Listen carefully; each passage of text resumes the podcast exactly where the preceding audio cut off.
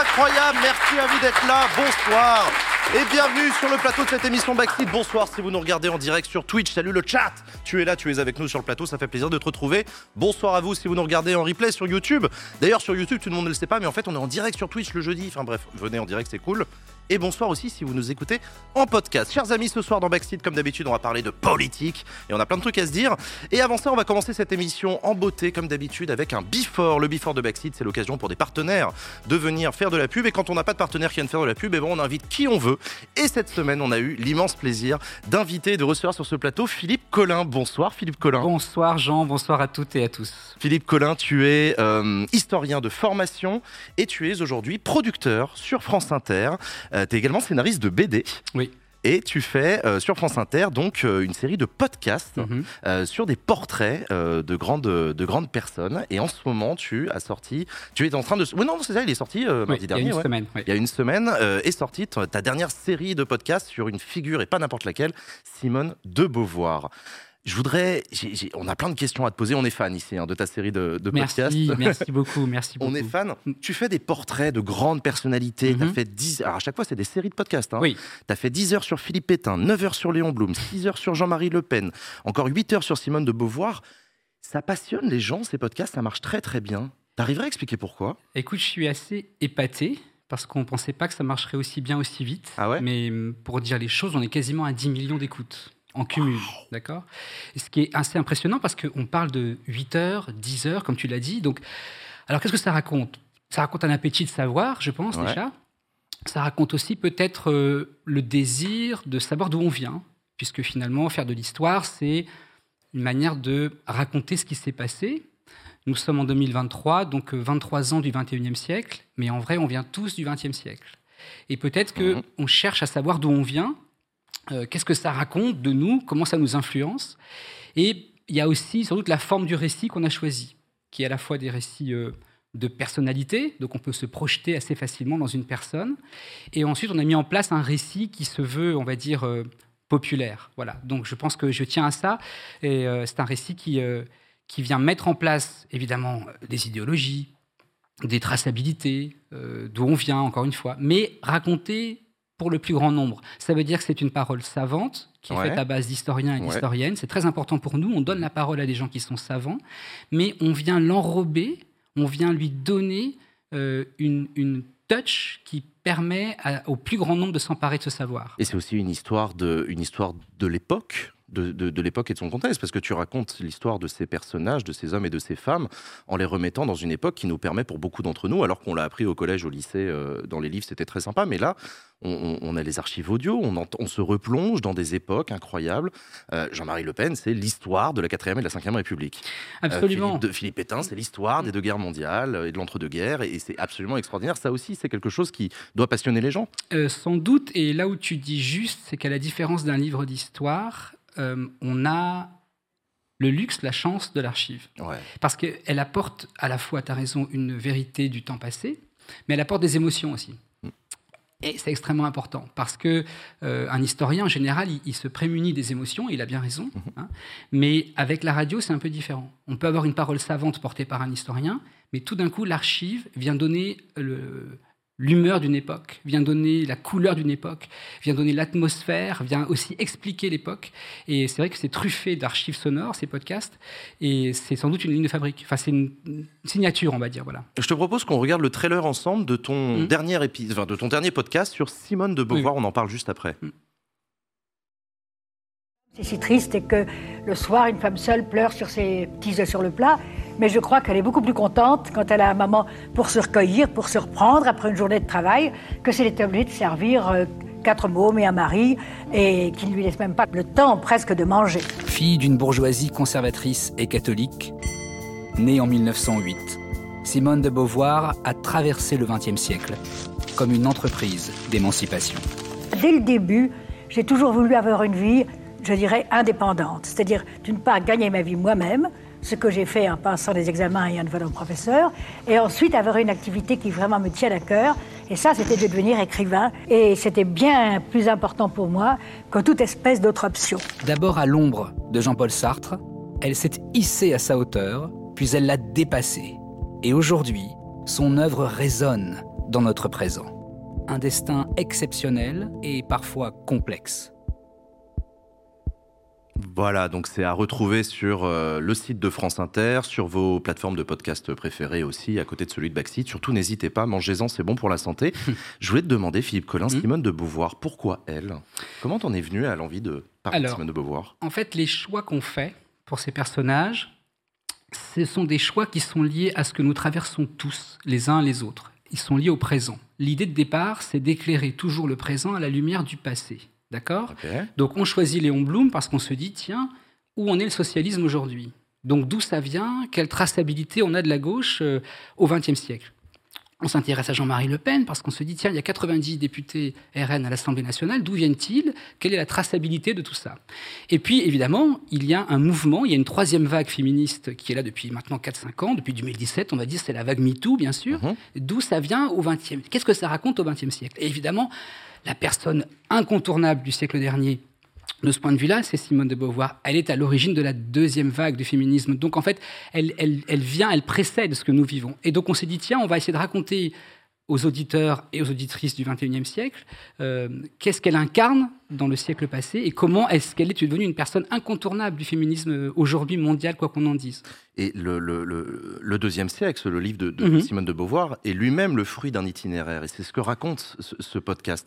Comment est-ce que tu le décrirais, cet itinéraire? Comment est-ce qu'une jeune bourgeoise catholique en arrive à être à l'origine de la deuxième vague du féminisme dans ce pays? C'est intéressant, ça. C'est passionnant et c'est ce qui m'a le plus intéressé, Bah. Jean. C'est-à-dire que c'est le récit d'une grande évasion.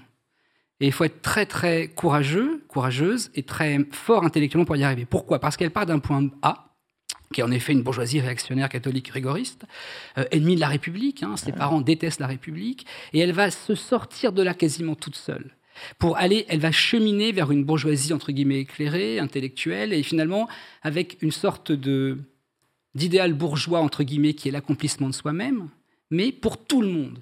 Elle décide de réfléchir à ça. Elle se dit voilà, ce qui est intéressant dans la vie, c'est comment est-ce qu'on peut s'accomplir. Elle commence à faire le chemin elle-même. Entre-temps, sur la route, elle rencontre à la fois la Seconde Guerre mondiale et la condition des femmes, parce qu'elle devient féministe. hein. Ouais, c'est ouais. un long chemin. hein. Mmh. C'est-à-dire qu'avant 49-47, elle n'est pas vraiment féministe, à vrai dire. hein. Donc elle devient féministe et elle propose au plus grand nombre de suivre son chemin. Et je trouve ça d'un grand courage et d'une... Oui, d'une... Je trouve ça très admirable, en fait. Parce que, tu sais, quand on te donne un schéma de pensée quand tu es enfant, Ouais. et que tu décides d'y renoncer et de te construire contre, c'est pas facile. Et c'est très, très. Comment te dire C'est. Parfois, elle, elle fait, elle fait un peu peur, parfois, de me voir, parce qu'elle est un peu rude, elle est un peu. Elle est un peu comme ça, un peu dure sur, euh, sur ses discours. Mais je pense qu'elle a peur elle-même d'être rattrapée par des schémas de pensée du passé, tu vois? Et ça, je pense que je la connaissais pas assez, à vrai dire. C'est intéressant parce que Mm. tous les podcasts nous font découvrir des enfants euh, qui, pour beaucoup, viennent de milieux qui peuvent nous surprendre quand on les Mhm. connaît peu. Simone de Beauvoir, on l'a dit, bourgeoisie catholique réactionnaire. Euh, Léon Blum, euh, fan de Maurras quand il était jeune. Mm. Euh, De Maurice Barrès. Maurice Barrès, pardon, Mhm. excuse-moi. Mm. Jean-Marie Le Pen, fils de marin pêcheur, Mm. pas partisan de politique, etc. Tu, tu penses que ça, que ça peut intéresser aussi des jeunes qui peuvent y voir des miroirs de, de parcours de vie euh, Je pense que oui, je pense que oui, parce que euh, d'une part, euh, l'enfance, ça parle à tout le monde, évidemment. euh, on a tous une enfance. Et, et je crois que ces podcasts-là, ils marchent aussi pour ça. C'est que l'auditeur et l'auditrice, ils peuvent se projeter dans ces vies. Et se dire, tiens, quel, quel chemin j'ai fait moi Mm. euh, en tant qu'enfant pour devenir adulte Est-ce que j'ai adhéré au projet de mes parents ou est-ce que je me suis construit contre? Euh, Est-ce que j'ai des lignes de fracture avec ma famille ou est-ce qu'au contraire, je suis l'héritier d'un legs que je revendique Et je crois que euh, dans ces grandes séries, avec ces grands destins, on se dit, bah, en effet, qu'est-ce que moi j'aurais fait à leur place?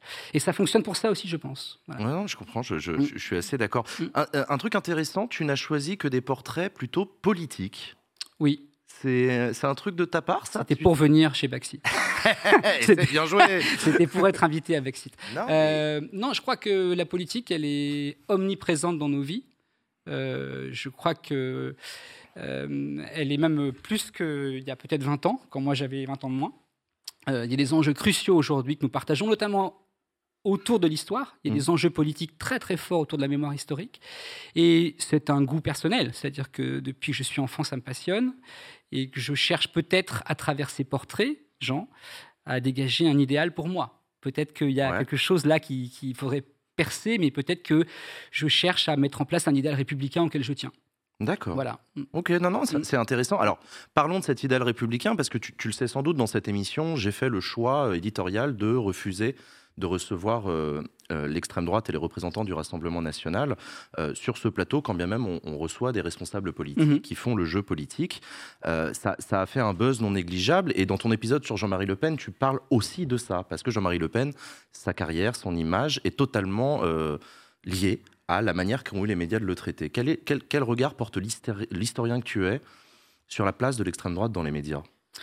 Ça, c'est une question extrêmement compliquée, Jean, parce que pendant très longtemps, j'ai tenu la même position que la tienne. C'est-à-dire Ouais. que j'ai fait 20 ans à France Inter, Mhm. où je me suis abstenu même de prononcer le nom de la famille Le Pen à l'antenne. Ah d'accord, Voilà. carrément. Ouais. Mais j'étais pas dans des émissions politiques, mais dans des émissions culturelles. Moi, je me suis Mhm. abstenu de le faire comme une sorte de ligne de conduite, tu vois. Mais aujourd'hui, c'est pas facile. hein. Euh, Marine Le Pen fait 42% au second tour. Il y a 90 députés euh, RN à l'Assemblée nationale.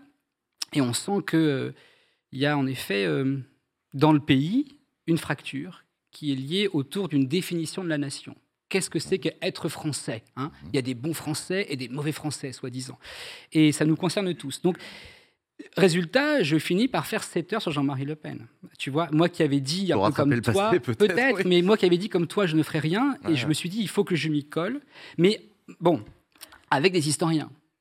Tu vois, donc euh, Oui, oui, c'est oui, un peu je suis différent. d'accord, il y a une distance un peu différent. qui est- qui est Parce que je crois que c'est important de, de rappeler d'où ils viennent. hein. On entend beaucoup euh, qu'ils ont changé, qu'il y a une rupture, que ce ne sont plus les mêmes. Or, quand on regarde euh, à la fois la traçabilité de l'extrême droite et qui est Jean-Marie Le Pen et ce qu'il propose aujourd'hui, Mhm. c'est la même ligne, Jean, c'est la même ligne. Mais c'est alors c'est d'autant plus intéressant et je te rejoins sur le fait que la moyenne d'âge du public qui regarde mes émissions a 24 ans. Bien Ce sont sûr. des jeunes qui sont nés en 99-2000, Mhm. euh, qui n'ont pas connu le 21 avril 2002, qui Mhm. n'ont pas connu Jean-Marie Le Pen en réalité, et qui se sont éveillés à la politique ou qui sont en train de s'éveiller à la politique avec un Rassemblement national qui est là, qui est là où il est, tu l'as rappelé, et qui est dédiabolisé. Mhm. Donc je comprends aussi que beaucoup d'entre eux me regardent en me disant mais je comprends pas euh, pourquoi tu les invites pas, etc. Je comprends tout à fait. Mhm. Et ça s'explique beaucoup. C'est une des raisons pour lesquelles j'invite tout le monde aussi à écouter ce podcast sur Jean-Marie Le Pen, qui en plus d'être un cours d'histoire extraordinaire sur euh, l'histoire de la Ve République, est aussi un cours d'histoire sur l'extrême droite. Oui, parce qu'en plus, on ne va pas accabler les médias. Mais c'est vrai où tu as raison, c'est que dans les années 80, les médias ont joué un grand rôle dans ce qui nous arrive tous aujourd'hui. Voilà. Et c'est important de le dire, Jean, parce que euh, les médias ont, ont cherché une solution pour traiter Jean-Marie Le Pen. Euh, mais ça a déclenché aussi une forme de visibilité de Jean-Marie Le Pen. Et c'est Mm. vrai qu'il y a une responsabilité partagée. Voilà. Euh, comment est-ce que tu fais pour réussir à parler d'histoire et à faire des heures sur des portraits de personnalités sans tomber dans le cours magistral un peu chiant? Euh, ça, c'est l'art du récit radiophonique. Et je ne Ouais. suis pas tout seul parce que je suis bien entouré. hein. notamment, j'ai Violaine Ballet avec moi, qui est une metteuse en ondes, comme on dit à la radio, alors qu'on dirait metteur en scène au théâtre, mais à la radio, c'est metteur en ondes, euh, qui ont ce talent-là de savoir aussi euh, créer l'appétit de l'écoute. Et ça passe par du rythme, évidemment. Ça lutte contre l'ennui. Mhm. Et on remonte beaucoup les interviews, par exemple, hein, Mhm. ce que je ne dis pas trop souvent en général, mais euh, les historiens sont passionnants, mais on s'occupe beaucoup de les rendre encore plus passionnants pour être euh, et courtois. donner du rythme ouais. Voilà, exactement. Donc c'est eux qui rythme, je pense. Est-ce que tu penses que tu as pu être influé, même sans le vouloir, par toute une génération de vulgarisateurs? Tu sais, sur YouTube, il y a eu ce phénomène depuis 15 ans maintenant. Oui, oui, où sûr, on a oui. des, Mm. des géants comme Nota Bene, Manon Mhm. Bril, qui euh, voilà, ont inventé une nouvelle manière de parler d'histoire. Écoute, ce qui m'a vraiment perturbé, c'est que j'ai fait, donc l'université, j'ai fait une, une section histoire, et euh, qui était plutôt une manière, en effet, magistrale de raconter l'histoire, Mhm. ou livresque, etc. Et puis, il y a 15 ans, j'ai vu ces youtubeurs arriver, par exemple, à la fois très sérieux, euh, assez passionnants, et surtout didactiques, expliquant des choses qui paraissaient très simples, mais qui avaient la vertu de tendre la main à tout le monde. Donc, je ne dis pas que je me suis inspiré de ça, mais en tout cas, ça m'a un peu décomplexé, je pense. Oui. Je me suis dit, tiens, en fait, ça fonctionne et considère que tout le monde n'a pas le même niveau d'éducation. Donc, tends la main aux gens qui ont besoin d'apprendre. Voilà. Donc, ils m'ont un peu influencé, je pense, en vérité. Non, non, mais c'est Mm. intéressant. Co- comment est-ce que vous travaillez? Parce que tu le parlais tout à l'heure, on, a la joie de découvrir des archives, des archives audio, radiophoniques. Euh, vous êtes combien à travailler pour aller chercher? Ça doit être un travail dingue. C'est un travail assez titanesque. Bon, on n'est pas si nombreux. On est une petite dizaine. C'est pas mal, mais on n'est pas si nombreux. Euh, mais c'est des gens très efficaces, qui ont une grande expérience de la radio. Euh, on travaille avec l'INA, évidemment, euh, pour les archives, et donc on a des process, voilà, on sait, on sait où chercher, parce qu'il y a 10, 15 ans d'expérience de la radio pour les uns et pour les autres, donc on va assez vite. Mais après, euh, je ne vais pas le cacher, c'est beaucoup, beaucoup d'investissement. C'est-à-dire que si je donnais les heures qu'on passe à faire ces podcasts, euh, mm. ce serait euh, assez étourdissant. Voilà. On y passe nos nuits et nos jours, à vrai dire. Donc, voilà. Je me doute. C'est aussi des sujets d'actualité qui ressortent de fait dans tes podcasts. Alors, bon, c'est facile. Philippe Pétain avec. Eric Zemmour qui en a parlé pendant la présidentielle. Je crois d'ailleurs que ça a été une des raisons pour lesquelles tu as décidé de parler de Philippe Pétain. Parce Absolument. il est, il est retourné dans notre quotidien du jour au lendemain quasiment. Et surtout, faire entendre à des publics jeunes ou moins jeunes, que Philippe Pétain aurait sauvé les Juifs français, ça, moi, ça me. Mmh. Ça, me ça l'historien peut pas accepter ça, je comprends. voilà, voilà, exactement. Et, ça, ça, revient aussi sur l'actualité, lorsque tu as fait un épisode sur Jean-Marie Le Pen pendant la guerre mmh. d'Algérie, avec cette question qui se pose et qui est brûlante, celle de la torture. Oui, oui. Jean-Marie Le Pen a-t-il pratiqué la mmh. torture? Est-il un tortionnaire en Algérie? Ça, ça, a provoqué une mini-polémique, euh, des historiens ont réagi ou... Oui, oui. quel mot tu mettrais sur, sur, sur cet épisode? Raconte-nous. Écoute, euh, je pense que s'il y a eu polémique, j'en suis désolé déjà, parce que ce n'était pas du tout l'ambition qu'on avait avec Benjamin Stora et moi-même. Euh, à propos de, Le Pen en, Algérie. Je vais dire deux choses. La première, c'est que aux yeux, au regard des témoignages de combattants algériens qui accusent Jean-Marie Le Pen d'avoir torturé en Algérie, il est probable que Jean-Marie Le Pen ait torturé en Algérie. Voilà. je le de ses propres propos aussi, même s'il n'a pas toujours dit la même chose. Oui, il a beaucoup changé de position. Il a dit qu'il l'avait fait, puis qu'il l'avait plus fait. Bon, si je tiens compte des témoignages, et Stora également, il est probable que. Il y a des traces. Il y a des traces. Mais en historien, c'est compliqué de prouver que Jean-Marie Le Pen a torturé parce qu'on n'a pas de preuves archivistiques. Alors on peut dire, mais quand même, euh, on pourrait être un peu plus courageux que ça, moins prudent peut-être. Euh, mais bon, il y a des règles en histoire. Alors ça ne veut pas dire qu'on n'en trouvera pas déjà de preuves.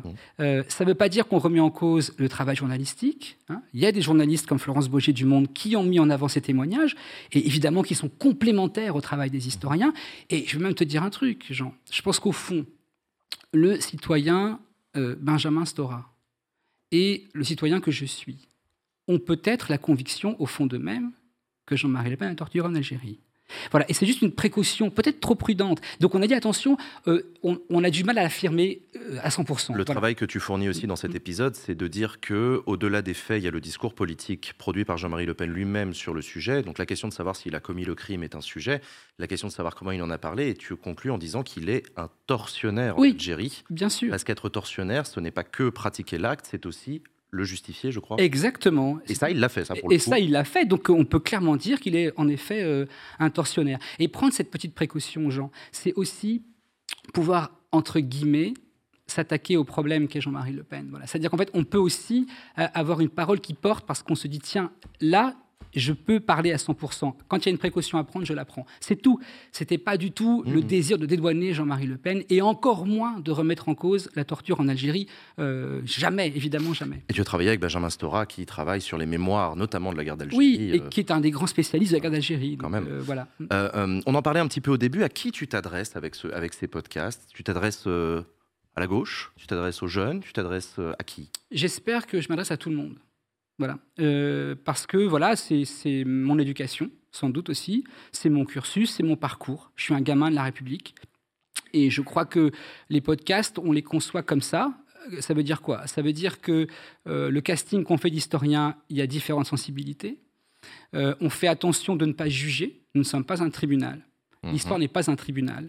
L'histoire est là pour raconter ce qui s'est passé. On restitue le passé avec une forme d'honnêteté. Et donc, on, essaye au mieux de s'abstenir de dire ce qu'on pense, même si c'est difficile, voilà. Mais on essaye au mieux de le faire. Et, euh, donc, voilà, c'est une, une manière peut-être de, voilà, de refaire du lien. Je dis ça parce qu'on avait un, un, fantasme, un peu à vrai dire, Jean, au départ. C'est qu'on s'est dit, est-ce que ces podcasts peuvent servir à recréer du lien entre les générations? C'est un peu prétentieux de dire ça. Mais on s'est aperçu très vite qu'il y avait des gens de mon âge, 48 ans, des gens de l'âge de mes parents, 75 ans, des gens de votre âge ce soir ici, qui écoutaient ce podcast. Et qu'il arrivait que ces gens parlent entre eux dans les familles. Ça, c'est mon objectif prioritaire. Qu'un petit enfant demande à son grand-père. euh, Exactement. Dis donc, raconte-moi Pétain, raconte-moi Pétain, Oh, raconte-moi l'Algérie, ou raconte, voilà, et, et que, et Ouais. que voilà, et que ça, et j'espère que ça fonctionne comme ça parce que ça, j'y tiens beaucoup. Ouais. Euh, ça s'appelle faire société. C'est pas du tout euh, utopique ou j'y crois en fait à ça un peu. Donc, si le podcast peut servir un petit peu à ça, ça me, ça me remplit de joie. Voilà. Pourquoi est-ce que vous avez choisi de faire un podcast plutôt qu'une émission de radio France Inter fait de très bonnes émissions? C'est le, le- le choix du format, du format long, c'est une volonté? Et je pense qu'il y a à la fois un changement de pratique culturelle, c'est Ouais. qu'il y a des heures creuses, c'est-à-dire on fait du jogging, euh, on prend un avion, un train, ou euh, on fait la cuisine, et ces heures-là peuvent permettre un grand récit euh, de 6-8 heures. Et par ailleurs, on a tous eu euh, maintenant affaire à ces grandes séries qu'on regardait sur des plateformes numériques euh, audiovisuelles, je veux dire. Et on a pris ce pli-là, je crois, du grand récit, des grandes traversées, des grandes épopées.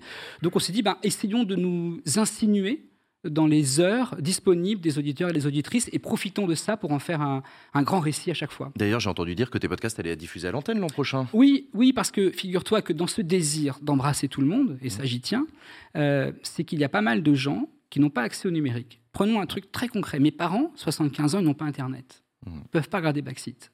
Donc mes parents, ils attendent l'été suivant pour écouter mes podcasts. Et donc il y a tout un public qu'on ne veut pas exclure. Donc on se dit, ben, on va passer à l'antenne ces podcasts pour les offrir à tout le monde, y compris ceux qui sont dans un désert numérique ou ceux qui n'ont pas, évidemment, accès à Internet.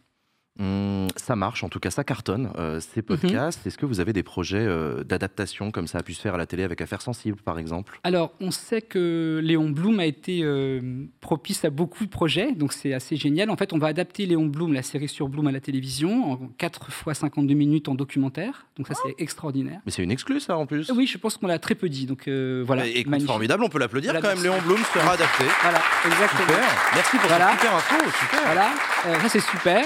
Euh, et puis, euh, dans le podcast de, Bloom, c'est Charles Berling, l'acteur qui porte la voix donc, de, Bloom. Et Charles, il dirige un théâtre à Toulon, qui est une scène nationale, Château Ballon Liberté.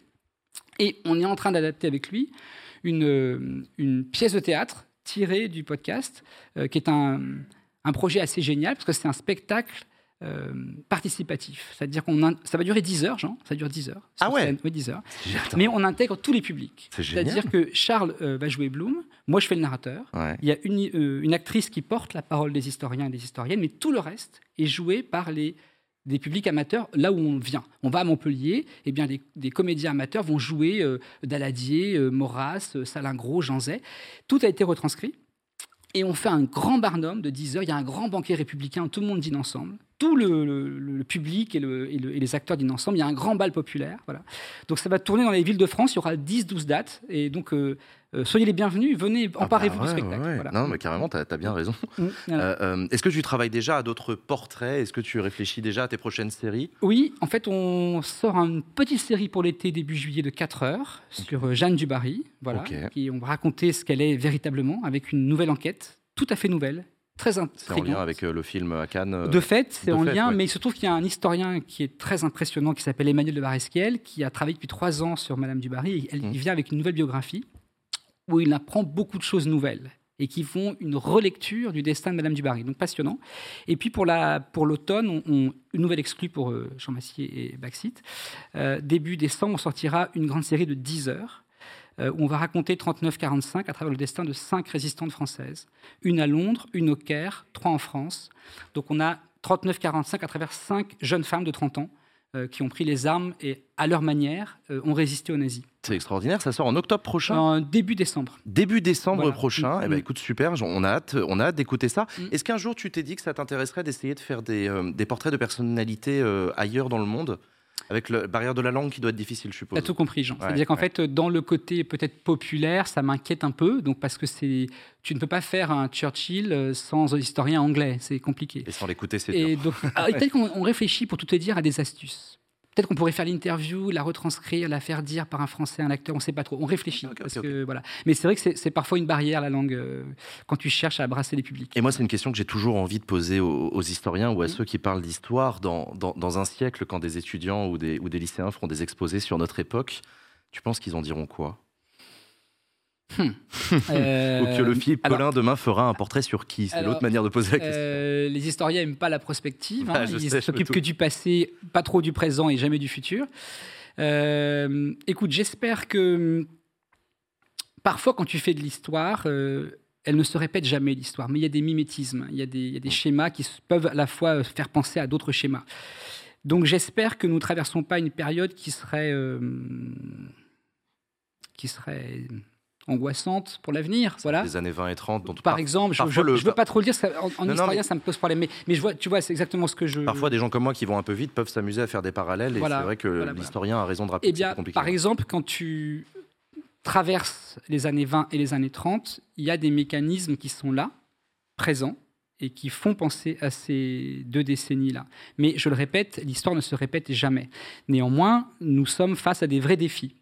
Mais rien n'est perdu, rien n'est perdu. Il y a une jeunesse, il y a un avenir, il y a de la politique à s'emparer, il y a Baxit, rien n'est Mmh. perdu. Voilà. Mais c'est vrai que nous traversons une période compliquée, clivante euh, et un peu angoissante. Et quelle inspiration tu penses, je reviens sur la question qu'on abordait tout à l'heure, que- quelle inspiration tu penses que des jeunes qui s'intéressent depuis peu à la politique, qui réfléchissent à s'y engager, ils peuvent tirer de ces personnages historiques?